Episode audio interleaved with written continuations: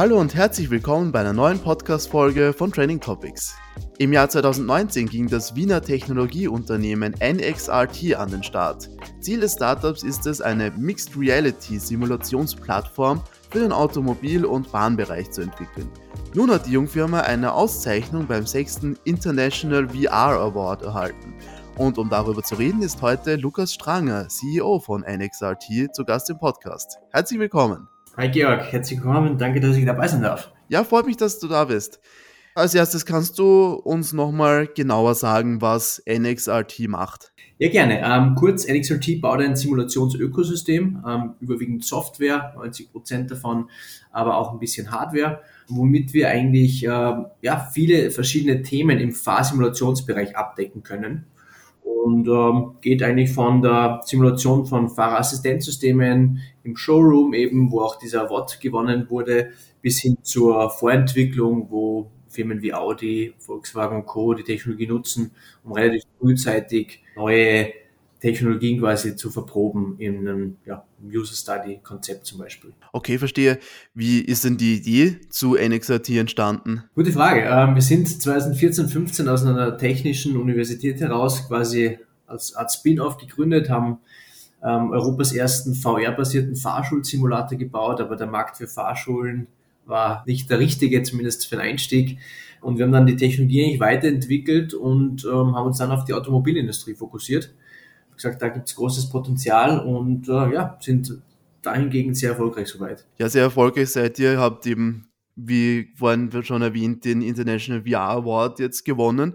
Wofür habt ihr den jetzt genau gewonnen? Erzähl uns doch ein bisschen was darüber. Ja, gerne.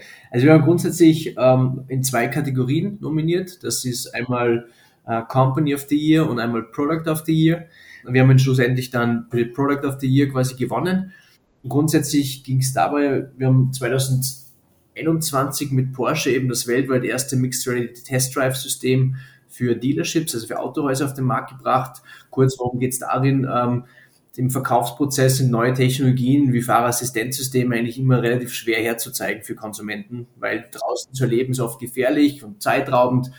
Ähm, und wir haben eben mit Software und Hardware können wir eine virtuelle Testfahrt im Showroom anbieten. Und ähm, ja, für den Produktlaunch quasi ähm, rollen wir mittlerweile auch mit Hyundai zum Beispiel aus, haben wir den Award gewonnen und uns da durchsetzen können in einer doch relativ äh, ja, intensiven internationalen Anwärterschaft, sage ich mal, auf den Award. Cool, ne? herzlichen Glückwunsch dazu. Aber das interessiert mich jetzt. Du sagst eben, ihr bietet da eben gemeinsam mit Porsche dann eine virtuelle Testfahrt im Showroom an. Wie kann ich mir das vorstellen? Wie funktioniert so eine virtuelle Testfahrt? Gute Frage. Also ich habe vorhin eingehend erwähnt, wir haben Software und Hardware im Einsatz. Äh, starten wir vielleicht mit der Hardware. Äh, wir haben eine, wirklich eine, eine, physische Plattform gebaut, wo du mit dem Fahrzeug drauf fährst. Ähm, da sind Drehteller darunter quasi, so kannst du, somit kannst du das, das Fahrzeug am Stand, Stand lenken. Diese äh, Drehteller sind mit Sensorik ausgestattet und wenn du jetzt zum Beispiel real im Sitzen im Fahrzeug nach links lenkst, äh, wirst du auch quasi in der Simulation nach links lenken. Das heißt, du nutzt kurz gesagt das reale Fahrzeug als Simulator. Jetzt ist die Frage natürlich, wo bekomme ich und wie bekomme ich diese virtuelle Welt angezeigt? Ähm, wir nutzen Mixed Reality Technologie, das heißt, ja, du hast eine Brille auf dem Kopf bei uns, aber auch ein Kamerasystem in der Brille, ähm, was dir quasi das reale Fahrzeug in Theorie quasi einspielt und du siehst nur eine virtuelle Welt in der Windschutzscheibe gehen kannst du dann verschiedene Fahrszenarien durchführen. Äh, wo wir auch bei der Software sind, wie funktioniert das? Ähm, du hast eine Story, das heißt, du erlebst tatsächlich irgendwie ein gefährliches Szenario. Zum Beispiel fährst das selber durch, interaktiv und bekommst somit ähm, relativ schnell und einfach vermittelt, was kann das Fahrzeug und auch ganz wichtig, was kann es auch nicht. Also wo fällt Sensorik zum Beispiel nach wie vor aus?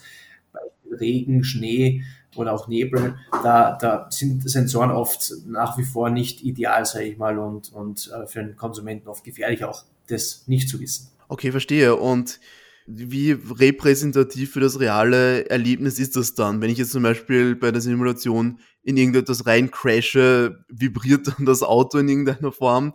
Wie sehr ist das dann an der Realität dran? Also wir haben zum Beispiel auch einen Speaker am Fahrersitz, ähm, der hat Vibrationselemente drinnen, das heißt, du bekommst definitiv äh, haptisches Feedback auch. Wir haben jetzt keine G-Forces drin, äh, da müsstest du ein, großes Hexabot-System quasi installieren, wo ein Fahrzeug draufsteht, also dann wird es relativ schnell teuer und komplex.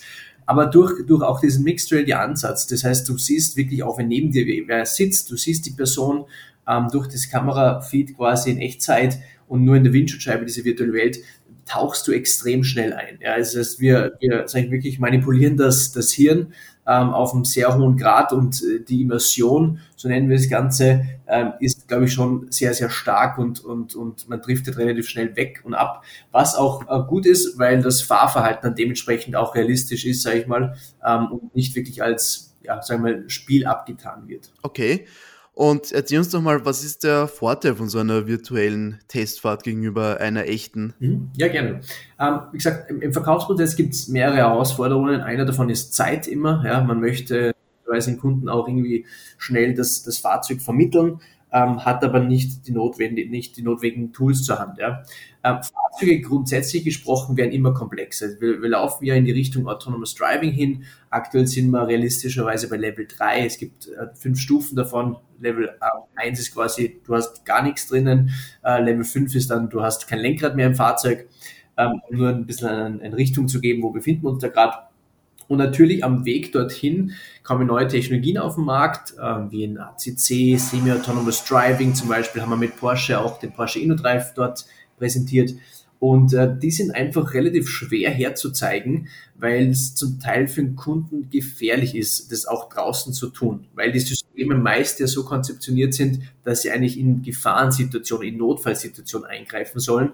Ähm, du möchtest jetzt nicht irgendwo deinen Kunden der irgendwie gerade mit gut gelaunt in, in, in den Verkaufsprozess geht, äh, logischerweise jetzt sagen, fahr mal mit 80 auf der Stauende zu und ich hoffe, das System funktioniert. Okay, verstehe.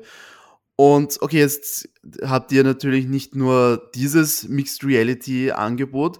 Bevor wir ein bisschen auf die anderen eingehen, kannst du es nochmal kurz beschreiben, was, wie, wie, du Mixed Reality definierst? Ja, sehr gerne ist ein bisschen eine Herausforderung, weil ähm, Microsoft ihre, ihre AR-Brille, Microsoft HoloLens Mixed Reality, getauft hat.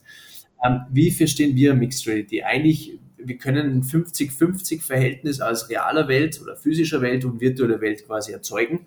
Ähm, wie machen wir das? Wir nutzen reale, also wir nutzen normale VR-Headsets und dann kommt eine kleine Stereokamera quasi auf das VR-Headset drauf und wir bestimmen dann über die Software, was soll virtuell eingeblendet werden und was soll physisch eingeblendet werden. Das heißt nochmal, um das, um das Beispiel im Fahrzeug eben zu nennen, äh, wir, wir definieren bitte nur die virtuelle, äh, nur die Windschutzscheibe mit einer virtuellen Welt ersetzen, den Rest bitte normal einblenden. So verstehen wir Mixed Reality. Ähm, gibt natürlich mehrere Ansätze, aber ich sage mal, alles, was, ähm, was unter 50 Prozent an an äh, virtueller Welt ist, ja, sehe ich, sehe ich ganz klar als, als Augmented Reality oder Extended Reality. Alles klar. Und welche anderen Lösungen bietet ihr denn noch in diesem Bereich außer den virtuellen Testfahrten? Ja, also wie gesagt, das ist die, die Basistechnologie ist bei uns immer dieselbe. Das ist viel Software und etwas Hardware. Ähm, mit Audi zum Beispiel haben wir das Konzept weiterentwickelt und die nutzen es für die Vorentwicklung, um eben ähm, HMI-Tests, also Human-Machine Interface-Tests durchzuführen, frühzeitig zu verstehen, ähm, wie verhält sich der Kunde in einem neuen Konzept von, I don't know, du, du musst nicht irgendwie den Scheibenwischer plötzlich über das Infotainment-System bedienen, funktioniert das oder nicht? Ähm, dann kann man es auch weiterdenken ins Training zum Beispiel von Lkw-Fahrern, von äh, die Blaulichtsektion, sagen wir dazu, auch äh, Feuerwehr, Polizei, Rettung, auch die können die Technologie nutzen, quasi um ihre eigentlich normalen Fahrzeuge binnen Minuten in so einem Simulator umzurüsten und dann auch dort wieder Training durchzuführen. Ja. Also wir attackieren da auch relativ stark diesen globalen Simulationsmarkt und es ist auch ein bisschen beängstigend, wie, wie, wie viel Potenzial wir einfach haben. Ja. das ist auch die Herausforderung im, im, im täglichen Business. Ja, verstehe. Mhm. Okay, und ihr habt ja eben mit euren Konzepten schon einige Erfolge gefeiert, nicht nur den VR Award jetzt. Ihr habt ja im Mai, erst im vergangenen Mai, eine Finanzierungsrunde von 2,1 Millionen Euro eingesammelt. Ähm, was hat sich denn seither da getan? Was habt ihr mit dem frischen Kapital gemacht? Ja, also auf Urlaub sind wir nicht geflogen, wie viele meiner Freunde vielleicht glauben. ähm, nein, also geht ganz, ganz klein in den Unternehmensaufbau. Als Startup fängst du ja meistens an, und äh, holst dir quasi die ein, zwei ersten, die dir reinlaufen, als, als Mitarbeitenden, sagen wir mal, rein. Ähm, und jetzt musst du halt schnell professionalisieren. Ja, die Kunden werden größer, die Umsätze werden größer, ähm, das ist mehr Verantwortung und eigentlich hauptsächlich in den Unternehmensaufbau. Das heißt, wir stecken ja relativ viel Geld wirklich in professionelles Personal, schauen da, dass wir auch Seniorität reinbekommen bis zum gewissen Grad ähm, und haben mich äh, vor zwei Wochen jetzt den Benjamin Hacker als neuen Head of Sales und Marketing angestellt. Topmann äh, aus Deutschland, äh, 15 Jahre in der Industrie. Ähm, ja, und solche Leute kannst du dir natürlich auch nur bis zum gewissen Grad leisten, wenn du finanziell ähm, die Ressourcen dazu hast. Mhm. Du sprichst von immer höher werdenden Umsätzen. Wie sieht denn jetzt eigentlich euer Geschäfts- und Preismodell aus? Seid ihr wirklich nur im B2B-Bereich unterwegs oder könnt ihr euch auch vorstellen, B2C irgendwann mal zu machen? Ja, ähm, also vielleicht die, um die letzte Frage gleich zu beantworten, B2C ist auf jeden Fall spannend. Äh, wir haben wieder Anfragen, gerade von Gamern, die sagen, hey, ich habe daheim mein Fahrzeug stehen, könnte ich mir nicht eine Plattform kaufen, von euch irgendwie ein Racing-Game draufspielen und dann zocke ich quasi daheim in meiner Garage. Äh, auch das ist möglich. Wie gesagt, Potenzial, wie eingehend erwähnt, äh, ist riesig, man muss ja irgendwo anfangen. Ähm, wie ist das Pricing-Modell? Also wir sind eigentlich normales SaaS- ähm, Software as a Service oder Simulation as a Service Startup ähm, und, und haben verschiedene Preismodelle. Im Dealership zum Beispiel kostet die Lösung ähm, von 900 bis 1800 Euro pro Monat, quasi um so eine virtuelle Testfahrt auch, auch reinzubekommen. Und äh, bei, in der Vorentwicklung äh, logischerweise sind die Budgets anders und dann haben wir schon mal auch äh, Softwarelösungen oder Jahreslizenzen, die, die über 100, 150.000 auch ähm, gehen. Okay, mhm, sehr spannend.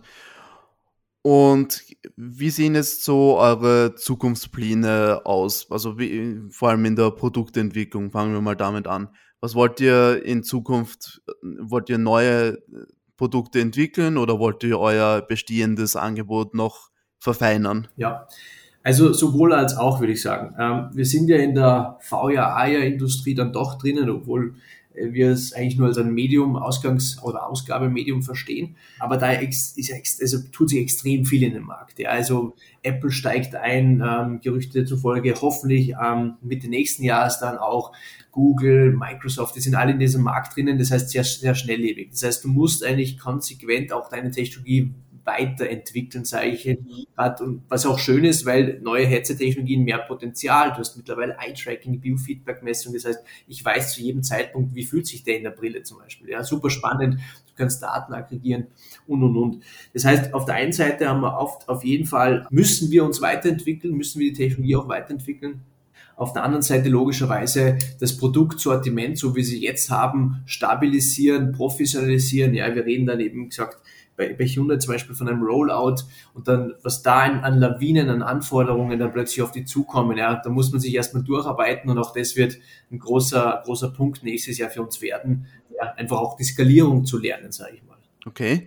Und wie sieht es jetzt unternehmensmäßig aus mit Zukunftsplänen? Habt ihr irgendwelche Expansionspläne oder sowas? Ja, genau. Also wir werden, wie gesagt, erster Schritt, Benjamin Hacker sitzt in Deutschland auch schon. Das heißt, wir werden in Deutschland ähm, einen Standard aufmachen nächstes Jahr ähm, da wahrscheinlich eher den, also vertriebslastig, sage ich, Vertrieb und Marketing dort zu positionieren. Mittlerweile auch äh, ein bisschen durch Zufall sind wir in den USA tätig, haben da auch erste Kunden gewonnen. Das heißt, wir werden vermutlich nächstes Jahr in der USA auch ähm, zumindest einen kleinen Standort mit ein, zwei Leuten aufsetzen. Also das ist auch geplant. Ja, einfach Expansion quasi eigentlich relativ aggressiv vorantreiben. Logischerweise, wir haben jetzt frisches Kapital erst eingesammelt. Wenn ein Unternehmen performt, dann gibt's immer, und das ist das gute Potenzial auch ähm, von, von weiteren finanziellen Möglichkeiten durch VC, sage ich mal. Ähm, auch da überlegen wir natürlich nächstes Jahr nochmal vielleicht eine kleine Zwischenrunde zu machen. Aber das ist alles to be discussed, sage ich mal, über, über die Weihnachtstage. Okay, sehr spannend. Und jetzt reden wir, würde ich sagen, noch ein bisschen über die Zukunft von VR, AR und Mixed Reality. Das würde mich sehr interessieren, vor allem im Bereich des Trainings. Jetzt äh, hat, hast du gesagt, ihr habt ursprünglich mal so ein bisschen die Fahrschulen angesteuert. Glaubst du, das kann auch so ein Mixed Reality Ansatz in Fahrtrainings besser implementiert werden in Zukunft? Definitiv, ja. Also auch die, die, die, das Potenzial von, von VR, AR, Mixed Reality, von Simulation allgemein ist ja enorm. Wie gesagt, bisher es ist einfach teuer, auf, auf in realen physischen Bedingungen Themen äh, wie Trainings quasi umzusetzen. Wenn die Technologie soweit ist, und da sind wir jetzt schon, würde ich mal sagen, so an der, an der, an der Kippe, wo das einfach auch ähm, zum Positiven gewandt wird, dass die Technologie hergibt, dass, die, dass der Realitätsgrad so hoch ist, dass du sagst, es ist eigentlich egal, ob ich rausgehe oder ob ich das vielleicht wirklich in einer Simulation mache. Klar, wir reden von Fahrradtraining, klassischer Case, auch wenn ich, weiß ich, ein Blaulichttraining mache, viel zu gefährlich, da auf den Wiener Straßen herumzucruisen, äh, über rote Ampeln drüber zu fahren und vielleicht Szenarien zu verstehen. Das kannst du alles äh, großartig in einer Simulation umsetzen. Aber natürlich auch, ähm, wenn wir den, den Fahrsimulationsbereich verlassen, ja, ähm, Surgery zum Beispiel, also auch das sind riesen Cases, sage ich mal, im Medizinbereich, wo auch viel Kapital gerade reinfließt wo, wo enormes Potenzial für die Technologie ist. Ja. Und wie gesagt, jetzt sind wir in der glücklichen Lage, weil große Player wie Facebook, Microsoft da Milliarden rein investiert haben, dass endlich die Hardware soweit ist, um auch softwaretechnisch dann wirklich auch ähm, dementsprechend ein Produktportfolio anbieten zu können. Verstehe.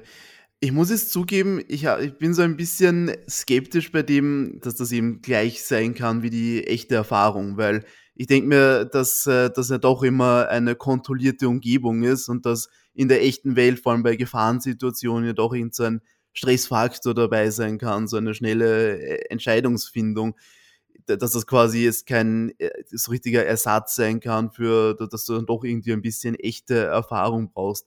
Wie nimmst du das wahr bei euren Testfahrern? Also ich glaube, tatsächlich auch, ähm, also ich weiß wie, wie viel äh, du in einer VR-Brille, wie viel Zeit du in einer VR-Brille verbracht hast. Ein bisschen, ja doch, ein bisschen Gaming habe ich schon gemacht. M mich haut es jedes Mal wieder um, weil einfach du, du wegdriftest. Ja, binnen wenigen Minuten, ähm, du nimmst das Headset runter, kann im Wohnzimmer sein, zu Hause und denkst, äh, shit, ich war ja eigentlich gerade irgendwo in einer anderen Welt, in einer anderen Dimension.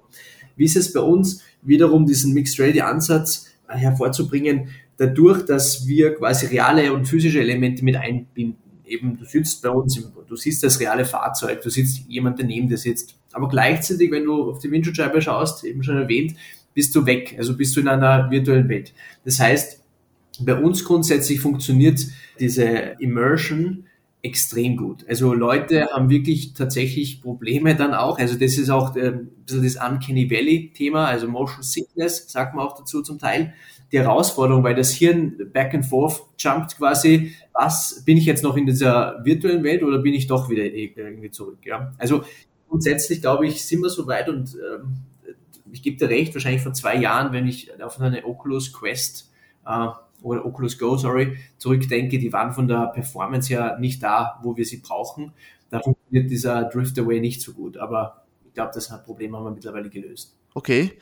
Das heißt quasi, man hat dann doch irgendwie einen guten Eindruck von der echten Situation und du glaubst schon, dass man das dann auch in die echte Welt umsetzen kann, effektiv. Ja, äh, definitiv. Und, und was da wichtig ist zu verstehen, es geht ja auch um, um Prozesse zum Beispiel, die man verstehen muss, also Abläufe. Ich jetzt wieder verlassen wir das Fahrsimulationsseminar vielleicht für einen Moment ähm, im Bereich Surgery. Das heißt, ich operiere an einem Patienten und es geht jetzt nicht zwingend darum, ähm, ist das exakt das haptische Feedback quasi, was ich habe, wenn ich jetzt jemanden aufschneide zum Beispiel, sondern was ist der Prozess bis dahin vielleicht sogar? Ja, was muss ich vorbereiten? Ähm, welche Werkzeuge wähle ich auch aus? Also eher um, um Prozessschulung geht es tatsächlich und da kann man VR definitiv großartig für nutzen. Gibt auch Studien, dass, dass das Hirn einfach bis zu 600-fach erhöhte Aktivierungsrate hat, mit VR im Vergleich zu klassischen Screen-Simulationen oder mit einem PowerPoint-Vortrag. Ja. Also das funktioniert da gut. Okay, super. Lukas, vielen Dank für diesen Einblick in NXRT und die Welt der Mixed Reality. Vielen Dank, dass du dabei warst. Vielen Dank, Georg. Freut mich immer wieder. Ja, das war Lukas Stranger, CEO von NXRT. Damit sind wir zum Ende dieser Podcast-Folge gekommen. Vielen Dank fürs Zuhören und schaltet auch das nächste Mal wieder ein, wenn wir spannende Gäste bei uns im Podcast begrüßen dürfen. Bis dann!